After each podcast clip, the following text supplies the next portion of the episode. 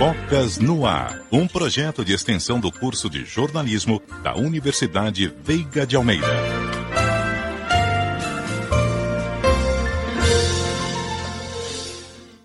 A igualdade de gêneros é um assunto extremamente necessário de ser debatido, sendo inclusive um dos objetivos de desenvolvimento sustentável da ONU.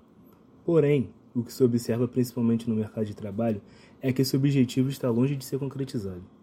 Os desafios dentro desse contexto são enormes. Vão desde o desnível salarial até a insegurança em se viver a maternidade e continuar inserida no mercado. Perguntas como: com quem você vai deixar seu filho? são frequentes em entrevistas de emprego. Porém, na grande maioria das vezes, apenas as mulheres a ouvem. Segundo dados do IBGE, em pesquisa divulgada pelo G1 em 4 de março de 2011, Mulheres que optam por ser mãe têm porcentagem menor na ocupação de emprego do que homens que optam por ser pai e têm a mesma faixa etária. Que tipo de providência, então, deve ser tomada ao se enfrentar ao mercado de trabalho, tanto por mães quanto por empresas? Mais detalhes com a nossa repórter Anne Rocha.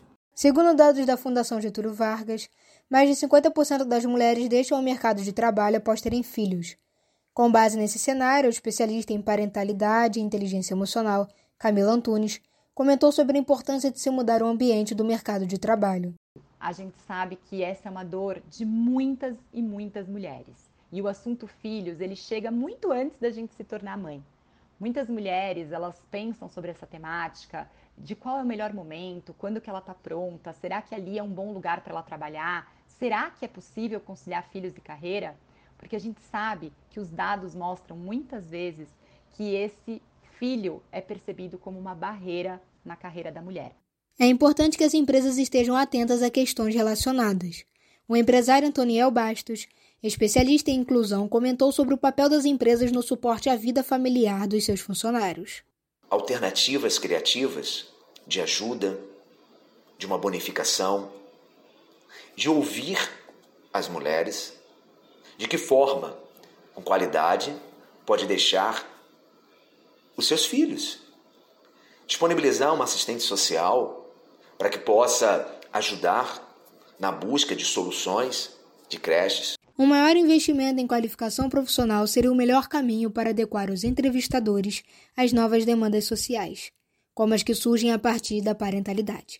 É o que aposta a pedagoga Cássia Novelli. Eu penso que a formação continuada é o melhor caminho para os entrevistadores que, que querem estar alinhados, né?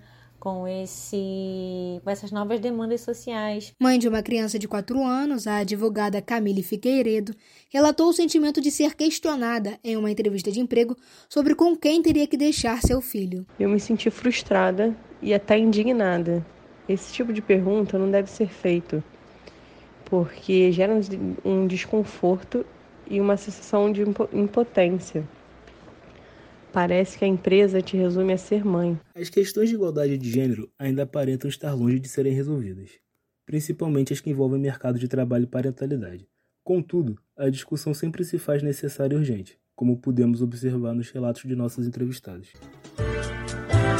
Focas no Ar, um projeto de extensão do curso de jornalismo da Universidade Veiga de Almeida.